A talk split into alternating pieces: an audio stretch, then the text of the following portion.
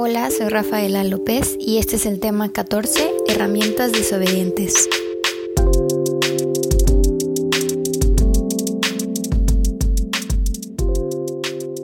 Esta clase y este texto me hizo pensar mucho en una conversación que tuve hace años, en donde estaba platicando con un amigo sobre eh, un grupo en el que estaba en ese momento que era sobre equidad de género y estábamos haciendo actividades em, en donde íbamos a una escuela secundaria en Puebla y teníamos pláticas con niños, ¿no? Teníamos actividades, teníamos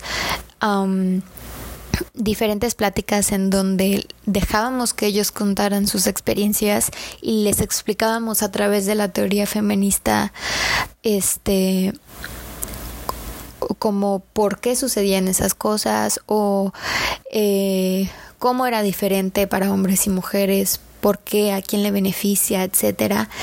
Y me acuerdo haberme sentido muy orgullosa en ese momento porque podía ver cómo muchos de ellos sí estaban aprendiendo sinceramente, ¿no? Y sí tenían dudas que podíamos algunas de ellas responderlas satisfactoriamente y me acuerdo haber tenido esta conversación con una persona y esta persona me dijo, pero ¿cómo crees tú solucionar el problema de la equidad de género eh, solo hablando con niños de secundaria, ¿no?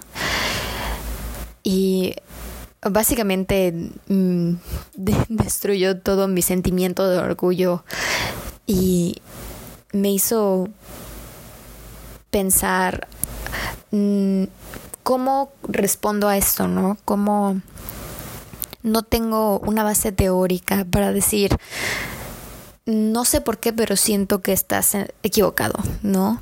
Porque no me parece... Eh, y ahora sé, ¿no? Tengo, tengo esa base teórica que quisiera haber tenido en ese momento en donde sé que estas ideas grandes de cambio um, no son las únicas que pueden llegar a ser exitosas y también eh, ahora sé que estas ideas grandes son las que fácilmente pueden corromperse y volver a entrar en la lógica capitalista, ¿no? Eh, me recuerda mucho también a el, el movimiento LGBT y cómo el capitalismo arcoíris ha tomado ahora frente en muchísimas cosas y es lo que el mainstream, mainstream entiende como el movimiento LGBT, ¿no? Eh, RuPaul's Drag Race es, la liberación queer porque es, es lo que el, la lógica capitalista te dice que lo más exitoso es lo que tiene más poder en cualquier lugar, ¿no? Entonces en la liberación eh, LGBT, este eh, RuPaul's Drag Race es la cara de la liberación. y también me recuerda a las eh, respectability politics, las políticas de respectabilidad, en donde solo se busca la asimilación y no la liberación, ¿no? En, en cosas como el feminismo, en cómo Susan B. Anthony, eh, para obtener la, el apoyo de las mujeres del sur, era anti, bueno, pro esclavitud.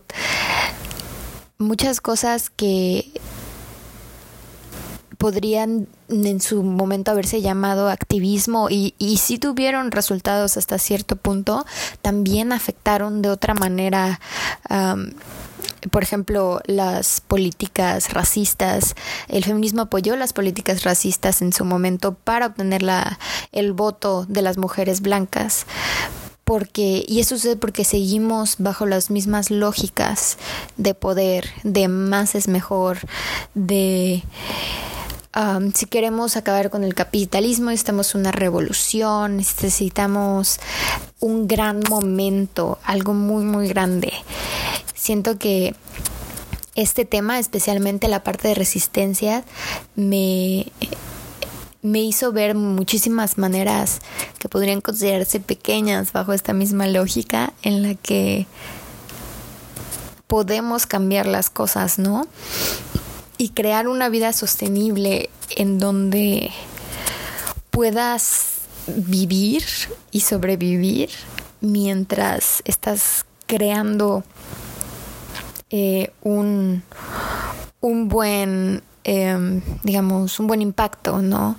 No tenemos que ser mártires, que siento que es como esta idea que tenía gracias a la religión, de que tenía que ser un mártir para poder eh, tener el mejor impacto que pudiera en mi vida.